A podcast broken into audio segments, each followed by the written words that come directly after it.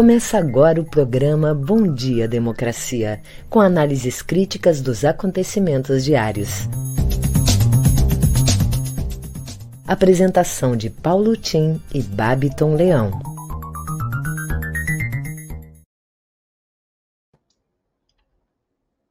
Bom dia, democracia!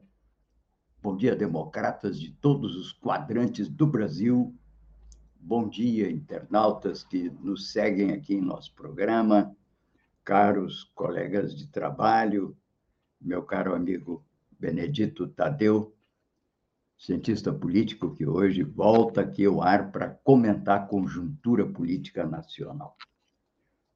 Oito horas do dia 20 de outubro do ano de 2021 e nada de impeachment ainda. Outubro Rosa, mês de especial atenção à saúde da mulher e de cuidados com as abelhas, que têm uma importância fundamental na biodiversidade do planeta. Essa fininha camada de vida que recobre o nosso, a nossa terra. Bem, comecemos com um assunto que ontem ocupou todas as rádios, televisões e hoje a manchete nos jornais. Auxílio Brasil. O Auxílio Brasil ficará reduzido a 17 milhões de brasileiros, incorporando todos os atuais beneficiários do Bolsa Família, mais os que estavam na fila, num valor de 400 reais até o fim de 2022, financiado em maior parte pelo orçamento e R$ reais desses 400 extrateto. Ainda indefinidas na Câmara dos Deputados as PECs dos precatórios e do imposto, aumento do imposto de renda, que deverão contribuir para o financiamento desse Auxílio Brasil. O anúncio oficial, porém, do Auxílio Brasil, que deveria ter sido feito ontem, quando transpiraram as decisões sobre seu valor, validade e financiamento, o anúncio oficial ficou para hoje, às 17 horas, porque deu muita controvérsia, deu muita confusão, inclusive repercussão negativa nos ditos mercados. Claro, os mercados têm uma preocupação muito grande que dando dinheiro para os pobres não sobre dinheiro para eles. Ora essa. Bem, portanto, hoje, 17 horas, deve sair o anúncio. Não se trata de um programa definitivo de transferência de renda, como era o Bolsa Família, que era um, bolsa, um programa de Estado articulado a cuidados especiais com educação e saúde. O Auxílio Brasil é o que se chama de dinheiro de helicóptero, aquele dinheirinho que vai pingando lá nas contas dos bancos do sistema bancário e com cartão as pessoas tiram o dinheiro. Pode ser até mais simples de levar a cabo esse programa, entre aspas, de transferências, mas ele não permite, em primeiro lugar, uma avaliação cuidadosa dos resultados. Ele não tem conexão com outros programas de Estado. E, por outro lado, ele facilita as fraudes. As fraudes que verificamos no ano passado, de 2020, elas chegaram a milhões de reais e milhares de pessoas, inclusive militares, que se credenciaram a receber esse dinheiro. Bom, isso aí é o risco. De qualquer maneira, a montanha acabou parindo um rato, porque esperava-se Congresso e os aliados do governo queriam um programa para 40 milhões de pessoas, porque é mais ou menos isso, um pouco menos. Nós estamos com uma faixa de 48 milhões que estão ou desempregados ou no desalento. Desalento é aquele cara que nem sai mais de casa para procurar emprego porque perdeu as esperanças. Então, nós estamos numa situação muito difícil. Os outros saíram por aí e montaram pequenas empresas, as chamadas MEIs são as microempresas individuais e que estão, naturalmente, proliferando com a crise.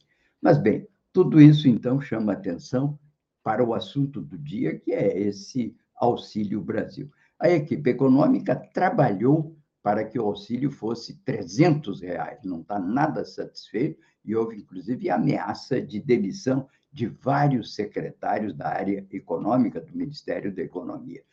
O assunto ainda deve hoje rolar até às 5 horas para chegar a um entendimento. Tudo porque, claro, como não tem recursos é, já definidos em orçamento, tem que furar o teto. E aí, quando fura o tal de teto, que é uma invenção do governo Temer, aquela história da PEC 95, e que tem como objetivo que não é definir um teto para gastos, é reduzir a presença do Estado na vida dos brasileiros ao ponto em que ele estava, quem sabe, na época do Império, quando não tinha Estado, havia só a figura do imperador. O Estado cumpria, naquela época do Império, 2,5% do PIB naturalmente, que cresceu em função das funções que passou a ocupar na promoção do desenvolvimento e na construção da cidadania de um país que é marcado pelas assimetrias sociais. O Brasil não é que tenha concentração de renda, não. O Brasil tem é uma falta de acesso à propriedade, propriedade da terra, propriedade a negócio, propriedade da casa própria. Esse é o problema, é um país que não há propriedades.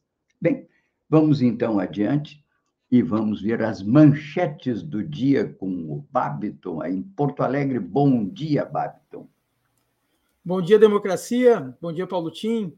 E bom dia para toda a nossa audiência. Trago agora algumas das principais manchetes do dia. No G1, o Brasil registrou 381 mortes por Covid-19 nas últimas 24 horas, totalizando então 603.902 óbitos desde o início da pandemia. CPI retira de relatório crimes de homicídio e genocídio atribuídos a Bolsonaro. Prega do relatório da CPI da Covid cita 24 crimes e pede indiciamento de 69 pessoas. CPI identifica organização com sete núcleos para disseminar fake news. Texto mostra a ação de Bolsonaro, do gabinete paralelo e da Prevent Senior na defesa do kit Covid. Relatório denuncia negligência do governo na compra de vacinas. Senado aprova a criação de Vale Gás para famílias de baixa renda. Petrobras sugere importação de combustíveis para evitar falta. Na CNN Brasil, CPI decide retirar crime de genocídio de indígenas do relatório. Veto chinês à carne brasileira dura seis semanas e repercute no exterior. Imunidade de rebanho e atraso de vacinas impulsionaram mortes, diz relatório da CPI. No Estadão, empresas perdem 152,1 bilhões de reais em valor na bolsa após manobra do Auxílio Brasil. Jornal Brasil de Fato. Bolsonaro adia novo auxílio emergencial, oposição critica e sociedade reage. No nosso programa de hoje, teremos a participação do cientista político Benedito Tadeu César, que vem conversar conosco sobre a CPI da Covid. Em seguida, eu volto com a vacinação aqui do Estado. É com você, Paulo Tim.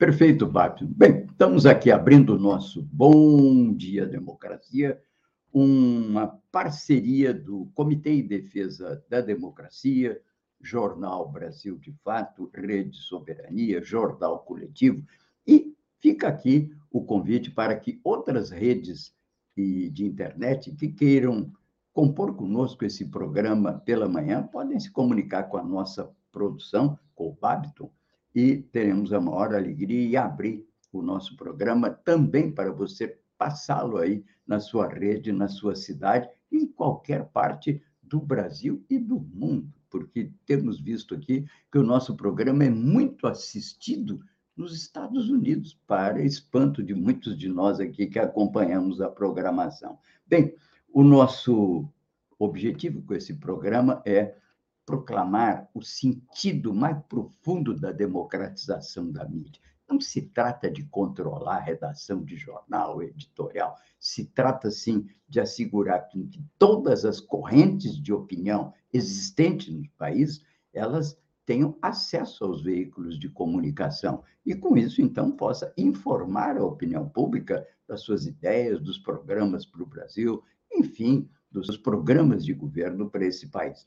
Estamos, no ano que vem, entrando num ano eleitoral, presidente da República, senadores, deputados, governadores. Então, é importante que haja uma democratização da mídia para que todas as correntes de opinião se façam presentes. Bem, aqui destaco nessa variedade de notícias e manchetes do dia, destaco as capas dos principais jornais do Brasil. Capa de O Globo, com razão, não é? Chamou a atenção do que me parece o assunto mais importante de ontem, que reflete hoje. Capa de Globo, governo adia anúncio de novo auxílio Brasil, né? Após desgaste. Capa do Estado de São Paulo, também referido ao Auxílio Brasil, com outro enfoque. Capa do Estado de São Paulo. Bolsonaro tenta dar guinada populista em novo benefício, mercado reage. Capa da Folha de São Paulo.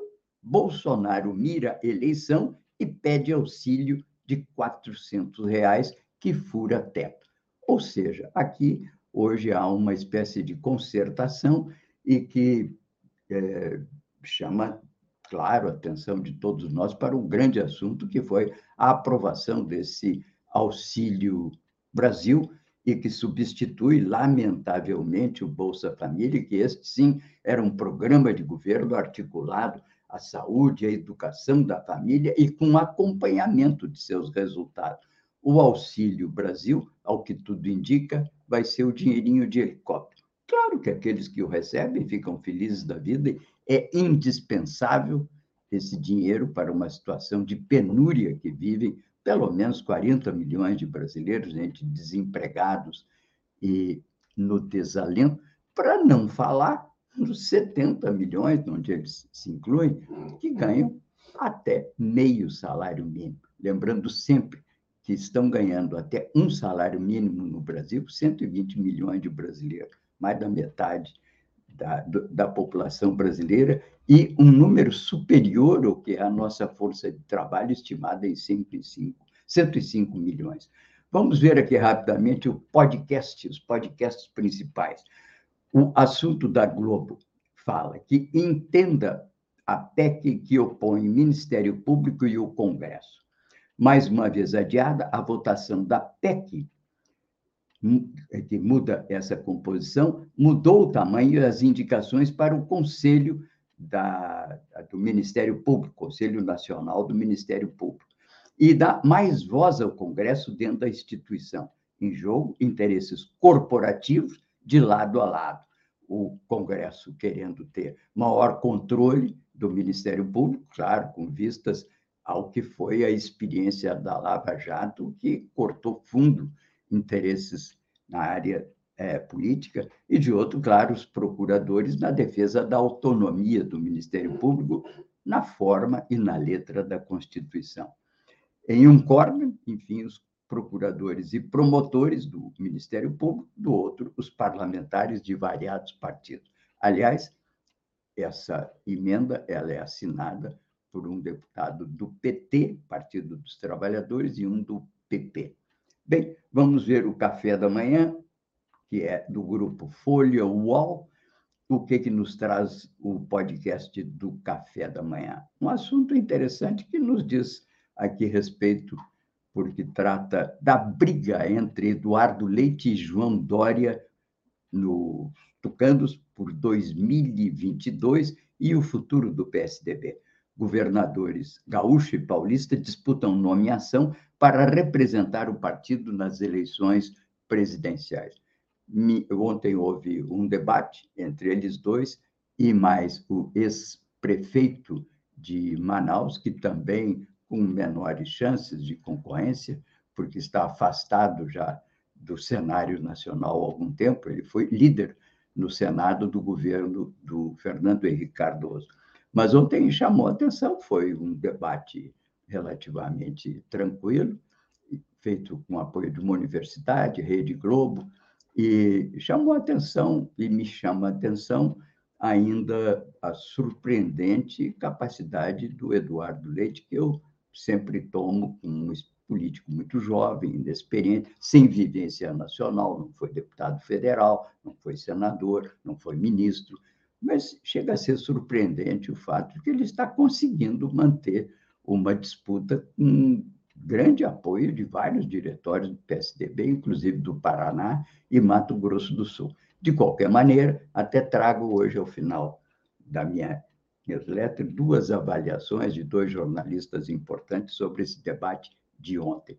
Mas, bem, o 247, só para finalizar, podcast de 247, trata do Bolsonaro genocida. Esse tema, aliás, é tema do artigo que hoje eu selecionei, que deve ir na newsletter, que é o genocídio brasileiro, e trata também do fim da, entre aspas, República de Curitiba, com o seu, entre aspas, grande herói, que era o ex-juiz, o juiz Sérgio Moro, hoje ex-juiz, que continua aí tentando um lugar ao sol na disputa presidencial para 2022. Bem, talvez tenhamos uma avaliação disso nos próximos dias, nos comentários sobre processo eleitoral, que vai nos trazer, doravante, é, todas as semanas, o Benedito Tadeu César. Bom, vamos então às notícias locais aí com o Babiton Oh, temos um boletim coronavírus antes, então vamos ao boletim, Baton. Vamos lá, Paulotinho, trazendo aqui, como eu falei antes, a vacinação aqui do estado, o acompanhamento vacinal, que mostra o número de doses que foram aplicadas já nos residentes aqui do Rio Grande do Sul. O monitoramento da imunização do Covid-19 é disponibilizado pela Secretaria Estadual de Saúde e foi atualizado hoje às 6 horas e 21 minutos.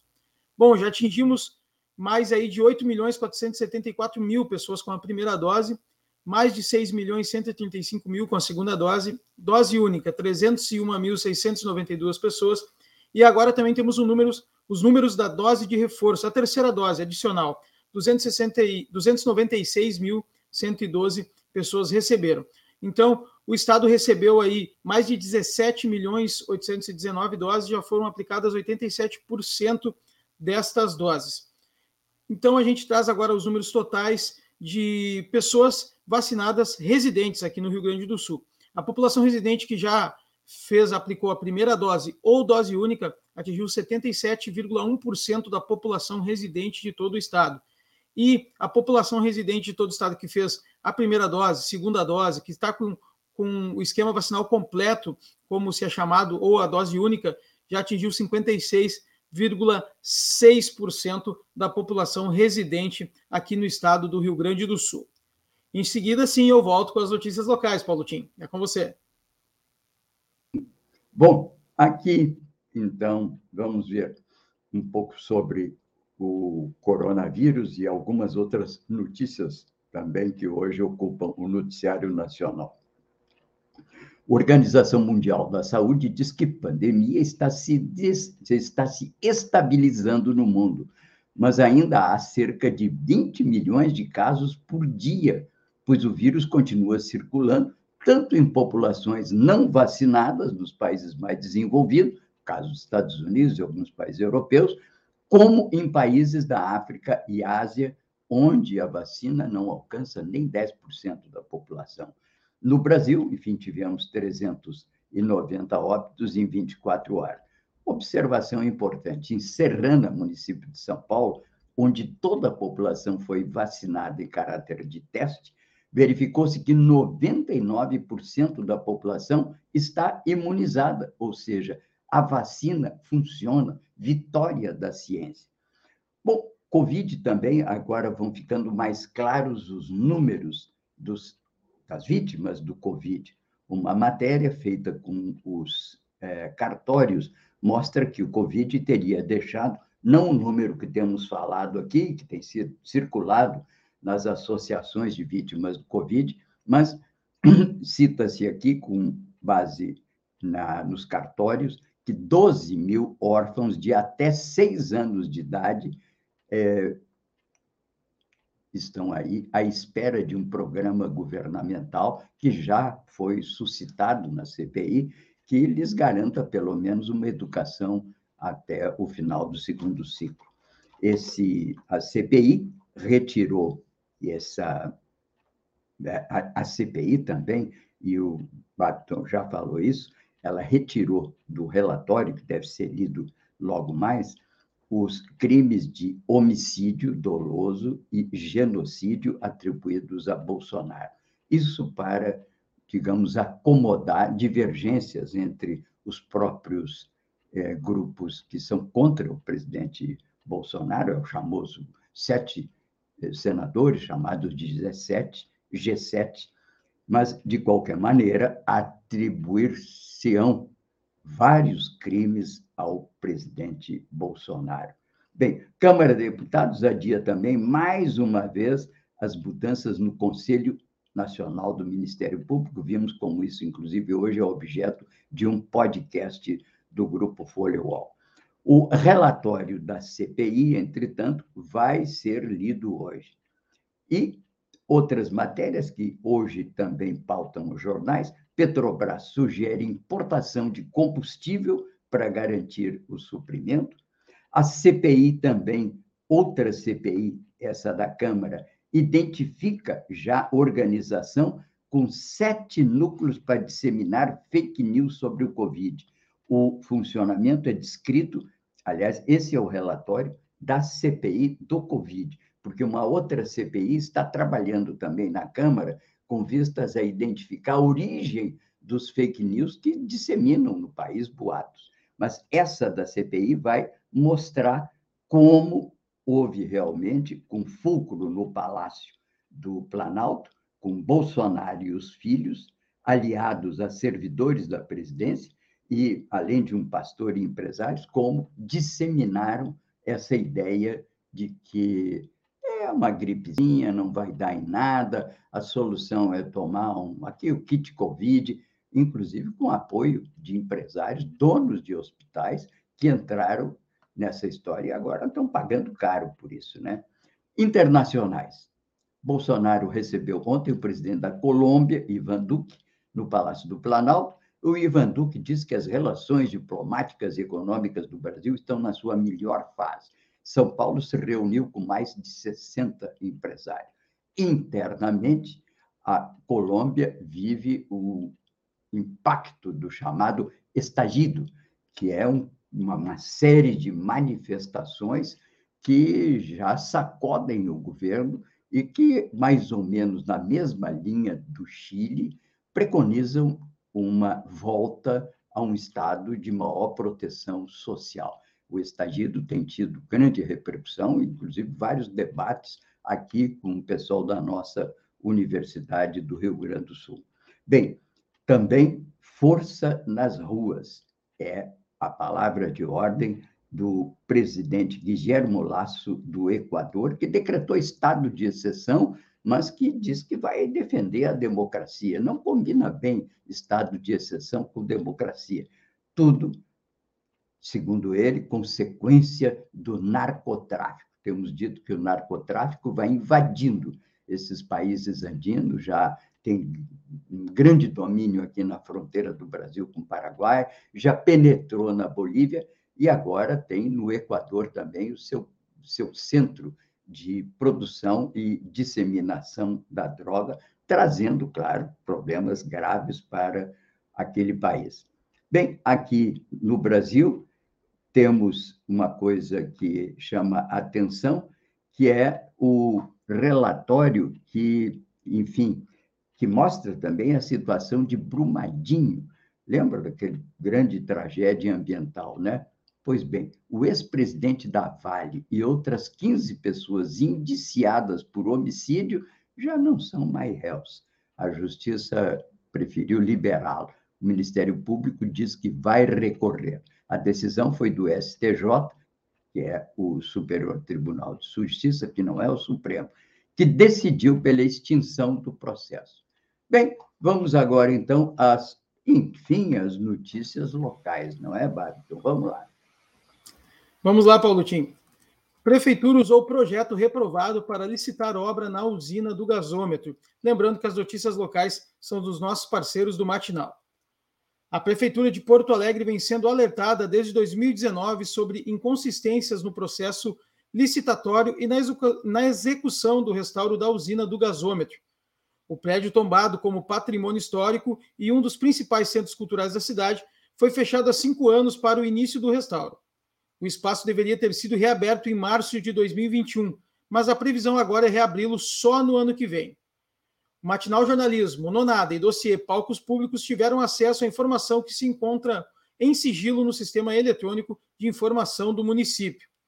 Os documentos obtidos pela reportagem revelam que a licitação foi feita com base em um projeto reprovado por técnicos da prefeitura, além de erros de execução, atrasos no cronograma e avisos dos servidores sobre prováveis consequências técnicas e orçamentárias em decorrência das falhas nos projetos. As obras que iniciaram em janeiro de 2020 começaram a ser executadas mesmo com os reiterados pedidos de correção nos projetos executivos, investigação e até de paralisação das obras por parte dos fiscais que atuam no processo. Prefeitos reclamam da exigência de comprovação vacinal. A FAMURS manifestou sua contrariedade com a exigência do comprovante vacinal para a realização de eventos considerados de risco. A bronca se dá porque cabe aos municípios a responsabilidade de fiscalização do comprovante presidente da entidade, Eduardo Bonotto, pediu ao secretário-chefe da Casa Civil, Arthur Lemos, e à secretária de Saúde, Arita Bergman, a reconsideração da norma, ressaltando que cabe aos prefeitos autonomia para a tomada de decisões sobre o que precisará ou não da comprovação. Em vigor desde segunda, a medida fez com que responsáveis por estabelecimentos dentro da classificação apontada pelo Piratini reforçassem suas equipes para acelerar a conferência dos documentos. Alheio à questão da fiscalização, o doutor em epidemiologia e professor da URGS, Paulo Petri, defendeu a exigência. Aspas. Os passaportes estimulam a vacinação e são extremamente positivos, ressaltou ele no podcast Direto ao Ponto. Em seguida, eu volto com a programação do dia aqui da Rede. É com você, Paulo Tim. Perfeito, Babiton. Bom, eu acrescentaria aqui da matinal a previsão do tempo do matinal. Para o matinal, segue o clima primaveril em Porto Alegre. Um dia ensolarado e temperaturas variando de 12 a 23 graus, sendo que aqui no litoral estamos com 17 graus. Como eu digo, sempre aqui temos uma temperatura no litoral mais amena. Litoral que foi sobremaneira ocupado por pessoas que, em razão do home office, vieram aqui para o litoral na pandemia e estão ficando por aqui. Calcula-se entre 400 e 500 mil pessoas o número adicional que se mudou e está vivendo no litoral e muitos até trabalhando em Porto Alegre, às vezes aposentados, que ainda têm uma atividade não tão intensa e que vão a Porto Alegre uma, duas vezes por semana. Isso é interessante porque fortalece a capacidade de consumo, com uma população residente mais estável no litoral. Muito importante. Mas destaco aqui também nas notícias locais de hoje, notícia que está desenvolvida aqui no Brasil, de fato, que na Semana da Alimentação Saudável, lembramos que dia 18 foi o Dia Mundial da Alimentação, e até tratamos aqui no, no do, do, falamos várias vezes sobre a importância desse dia, né? E nessa semana de alimentação saudável, o MST do Rio Grande do Sul doou mais de 5 toneladas de produtos da reforma agrária. Entre os beneficiados estão cozinhas comunitárias, associações de moradores e creches da periferia da capital. Parabéns, portanto, ao MST por essas atitudes de solidariedade fraterna com entidades que precisam de apoio para dar comida às pessoas que estão ali servidas por eles. Também importante destacar que dois meses sem receber governo.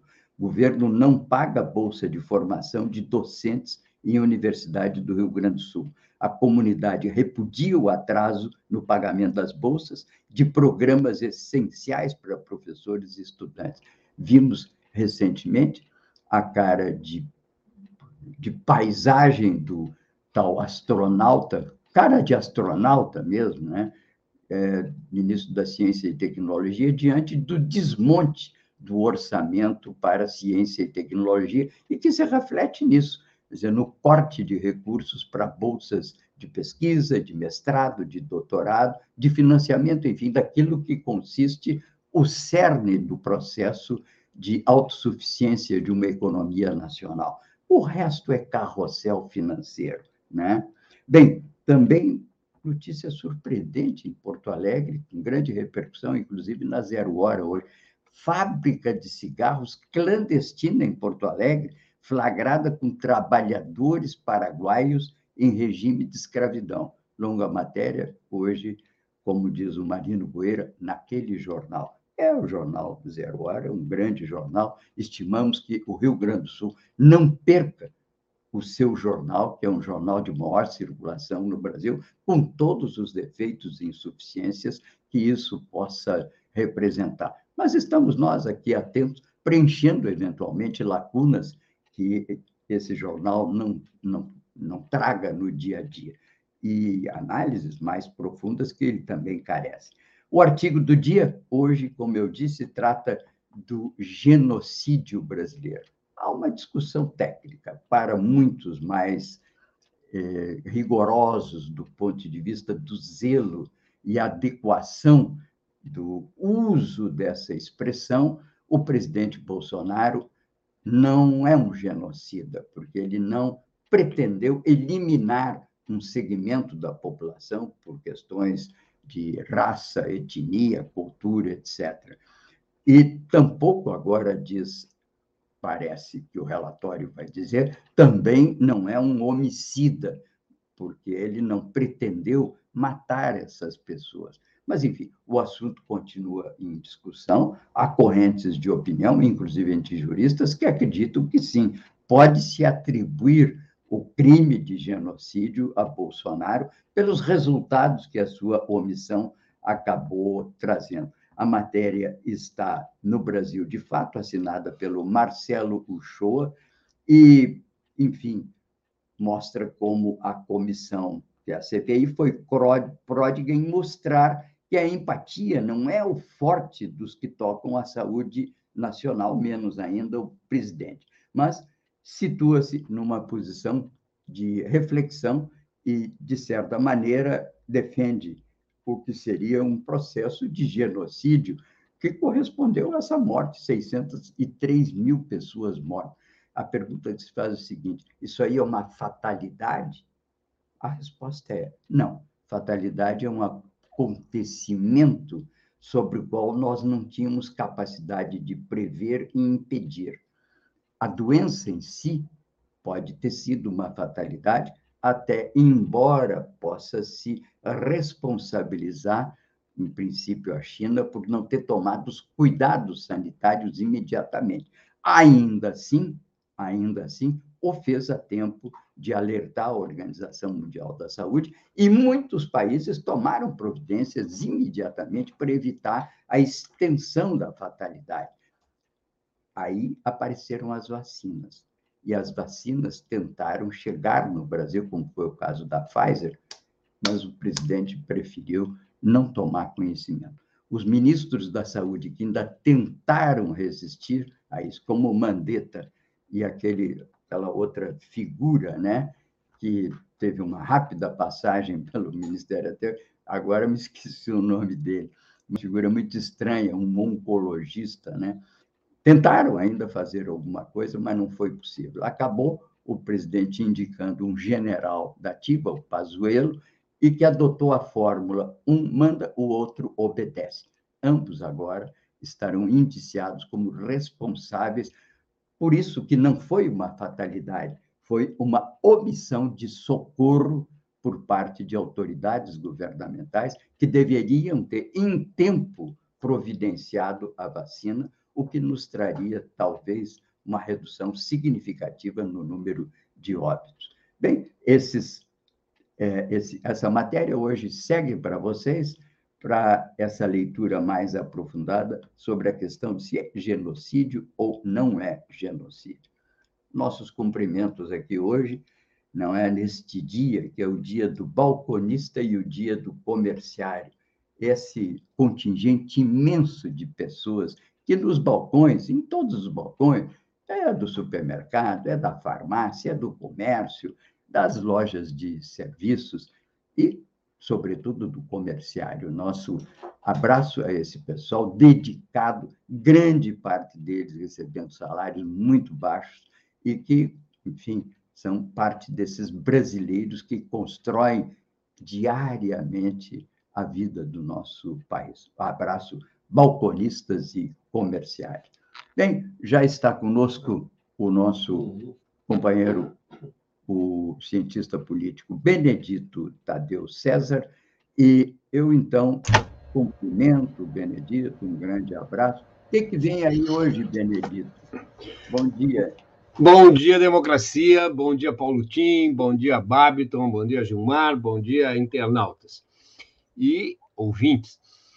Olha, é, eu tinha me planejado aqui falar sobre o, a Covid, eu vou sobre a CPI da Covid, vou falar sobre ela, mas vou falar, acrescentar um outro assunto também que acabei de ver no Estadão.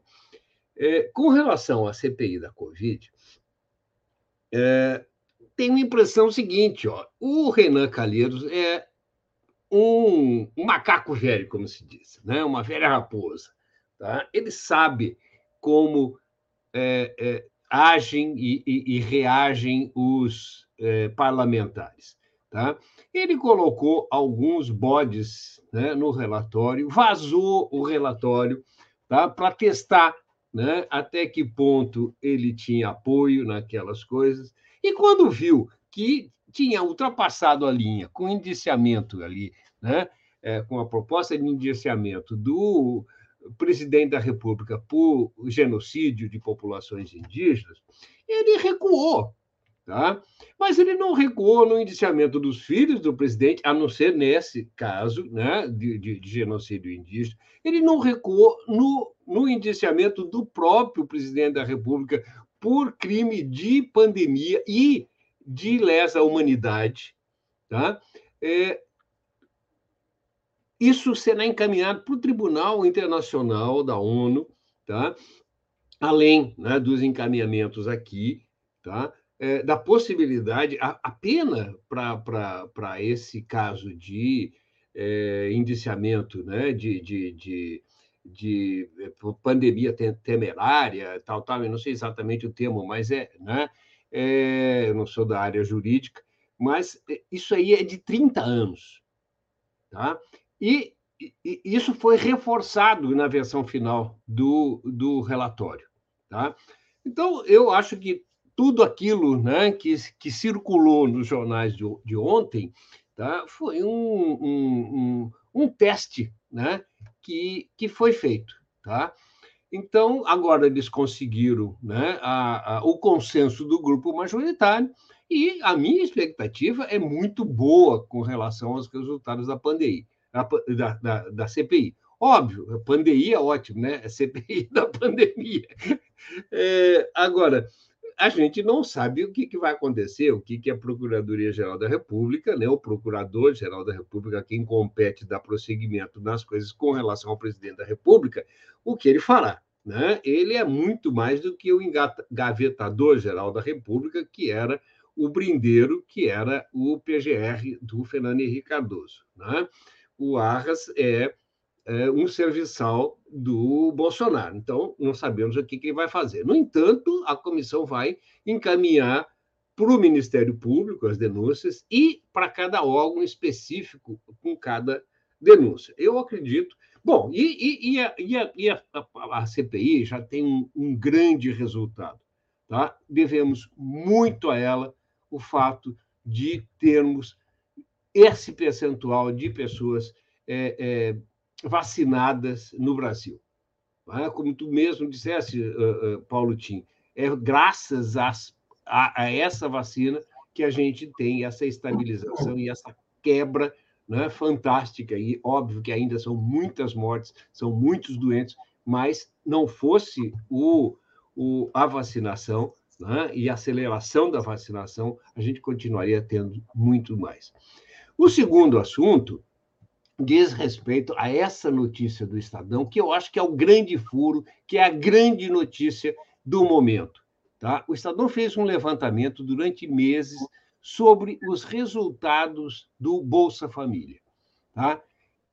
A, manchete do Estadão hoje né, é, é uma manchete pequena e tal, tal, não é a principal. Ele diz: 18 anos depois, 69% acham a saída do Bolsa Família. 69% das pessoas que receberam o Bolsa Família, em números absolutos, 795 mil. E isso são. É, é, eu vou dizer a frase que está no Estadão. De lá para cá, ou seja, há 18 anos atrás, desde 2003, 795 mil pioneiros do Bolsa Família deixaram o programa, segundo dados reunidos pelo Estadão durante um ano. E saíram do programa não porque deixaram de receber, saíram porque melhoraram de vida e tomaram a iniciativa de é, é, abrir mão dos recursos. Ora, isso é uma prova fantástica. Esse é o maior programa de renda mínima do mundo. Assim como o SUS é o maior programa de é, saúde pública gratuita do mundo. Tá? Vamos elogiar as coisas boas que se faz nesse país. Tá? É, isso começou com o Fernando Henrique, foi aperfeiçoado no governo Lula e foi mantido até agora, que estão querendo acabar. Eu quero fazer só uma comparação. Há pesquisas tá? que eu não tive tempo agora de recuperar para esse comentário, mas eu posso fazer isso ainda durante a semana. Há pesquisas que mostram que no Brasil, uma pessoa, né, uma família, para melhorar de vida, sair da situação de miséria e passar para uma situação de classe média marcha. Sabe quantas gerações demora? Dez. Dez gerações o Bolsa Família tirou da situação de miséria 575 mil brasileiros, ou seja, famílias, multiplica isso por três ou quatro, vejam quanto dá. 69% acham a saída do Bolsa Família. Isso é fantástico, merece comemoração.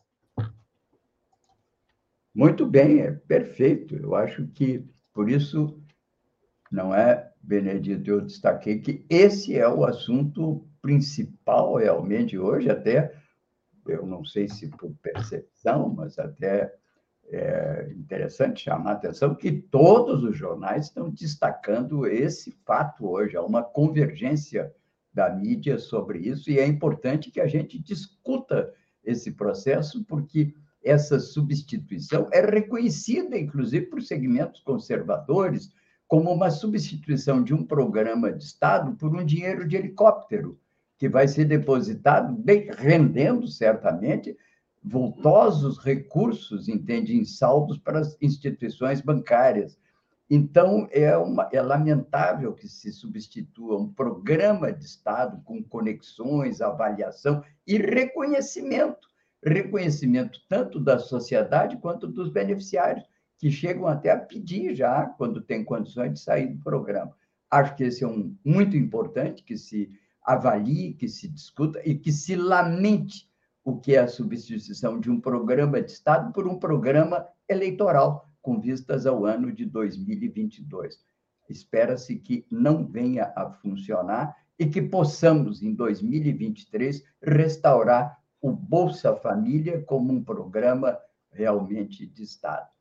Alguma coisa mais, Benedito? Vamos tocando o final do programa. Diga lá. Sim, tinha só um lembrete, tá? Nessa linha aí das restaurações, tá?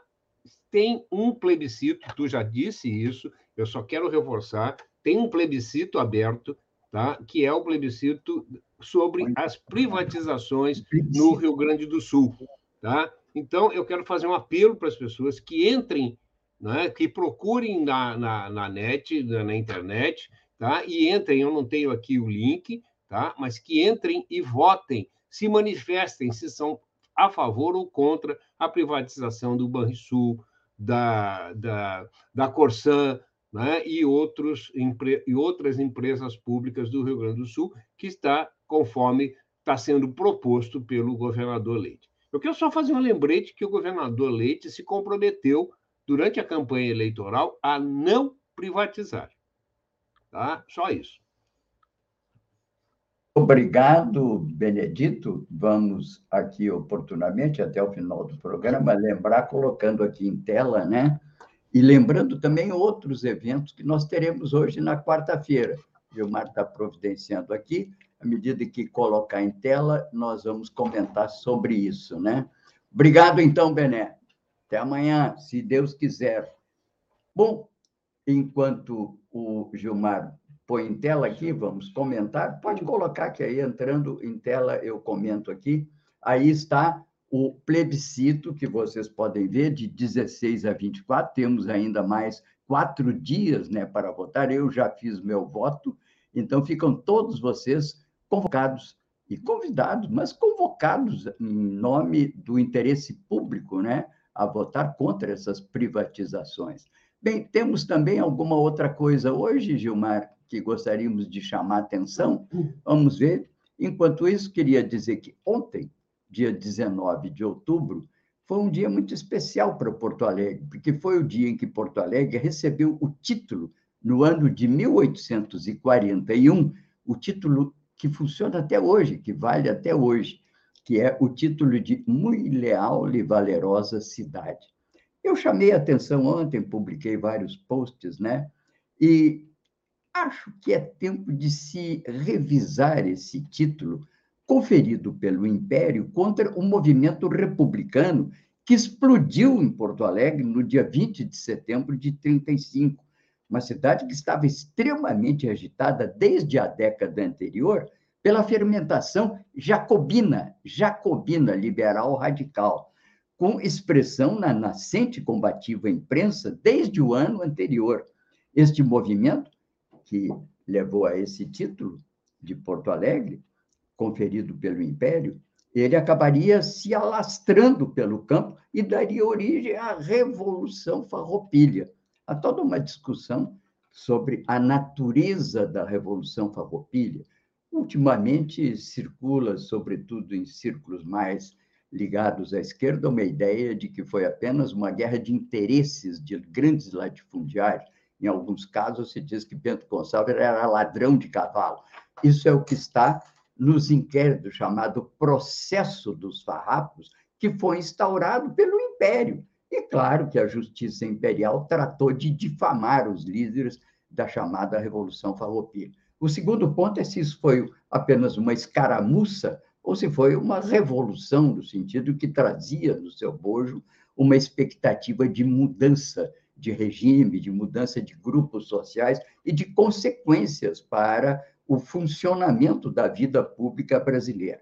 A meu juízo, contra até uma ideia do Luiz Roberto Targa, de outros autores, foi uma revolução mesmo. Ela está no bojo das ideias que eram as ideias iluministas, liberais, burguesas, por certo, da Revolução Francesa, e que vinham se cevando em Porto Alegre porque aqui é que tem origem o movimento Farroupilha. Eu tenho aqui em mãos o que é, inclusive, um livro que é fundamental para todos nós, o Porto Alegre Ano a Ano, do Sérgio Costa Franco, né? E vejam que já em 1834 havia conflito de rua entre farroupilhas e caramurus.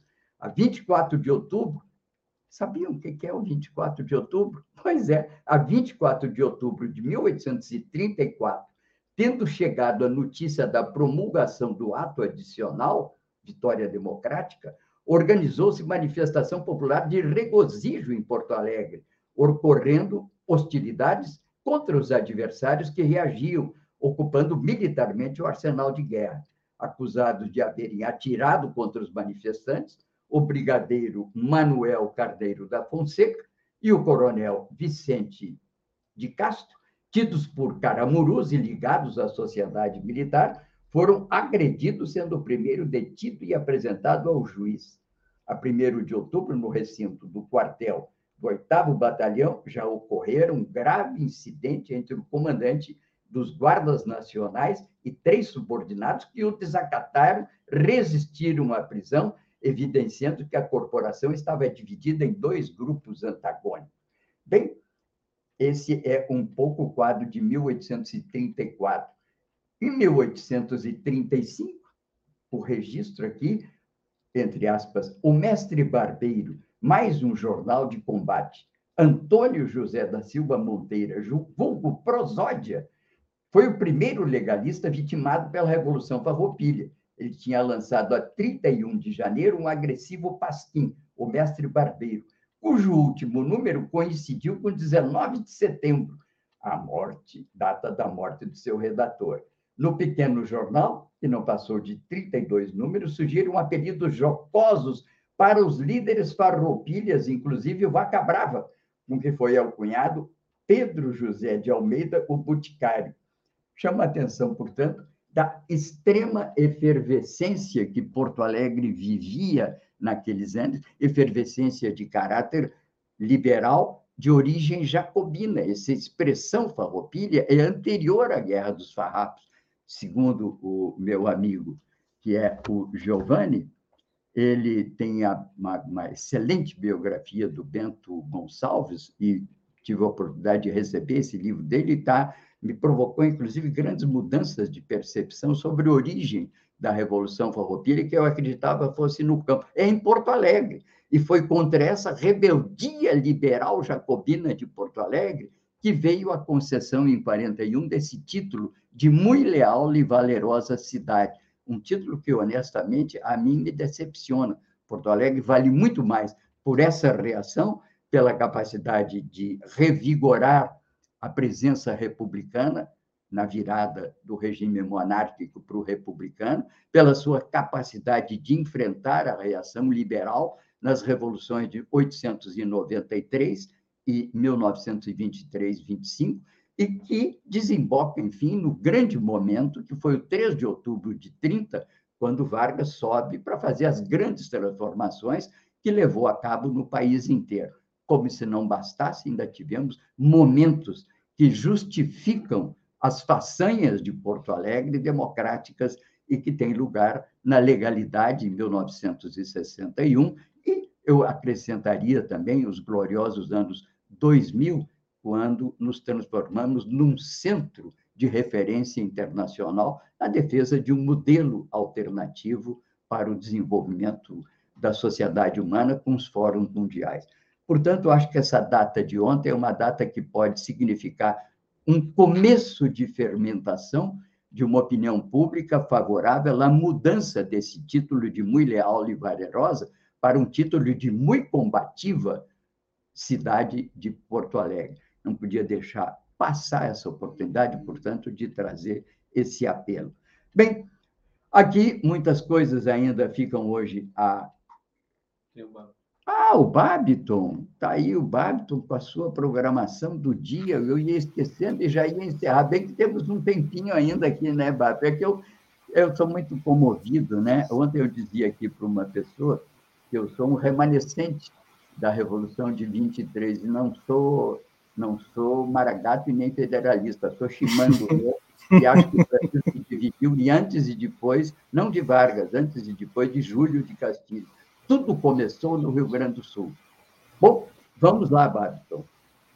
Vamos lá, Paulo Tim. Hoje temos mais, um, mais um, um, dia de programação aqui da Rede, né? E, claro, temos o Espaço Plural Debates e Entrevistas, que acontece de segunda a sexta, das 14 às 15 horas.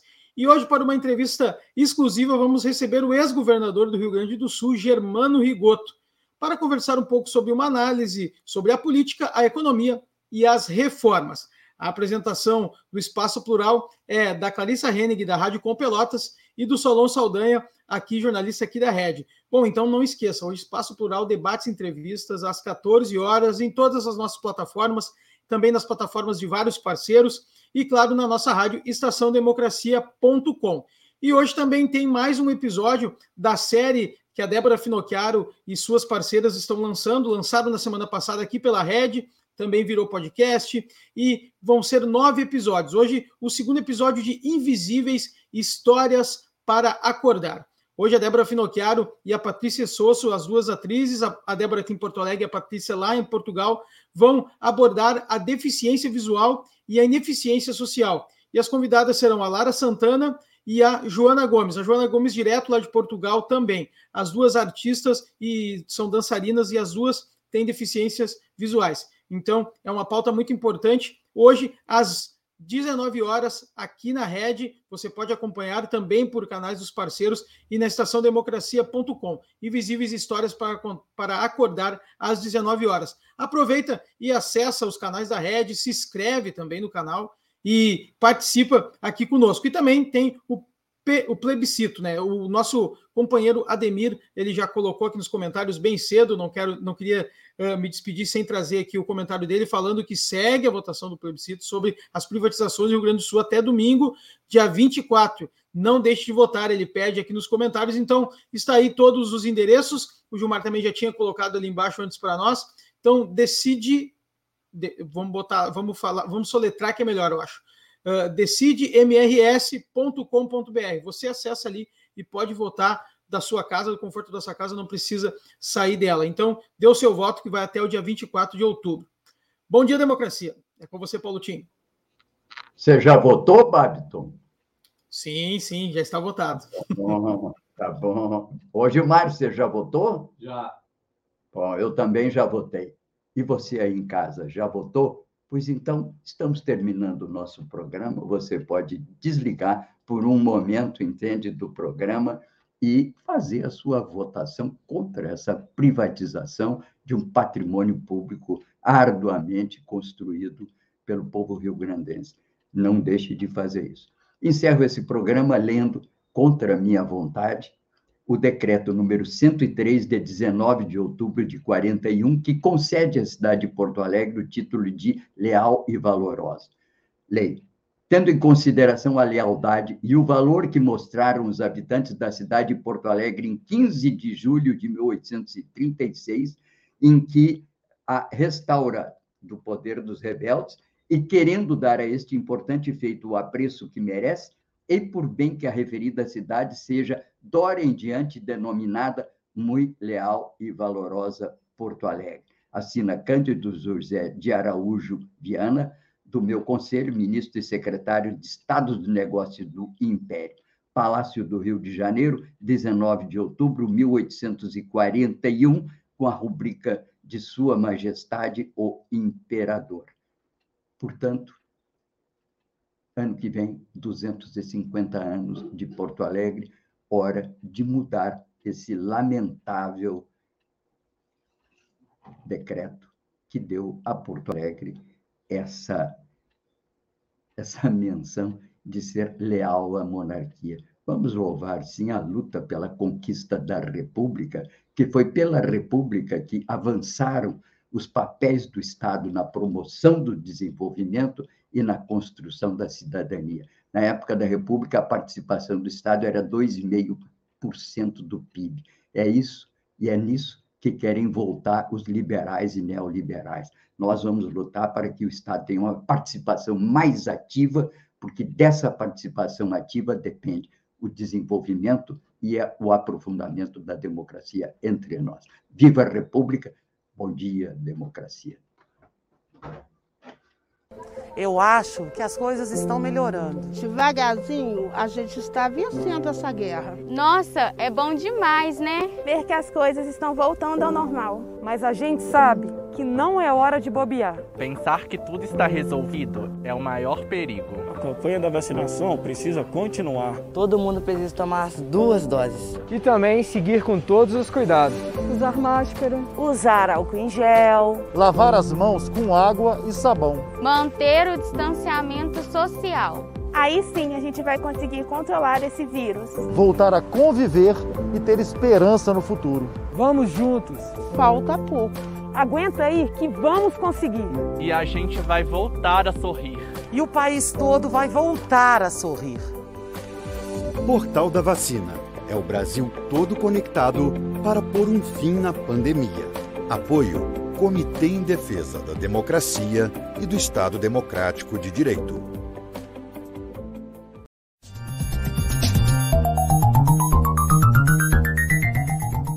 Este foi o programa Bom Dia Democracia. Nos encontramos amanhã às 8 horas.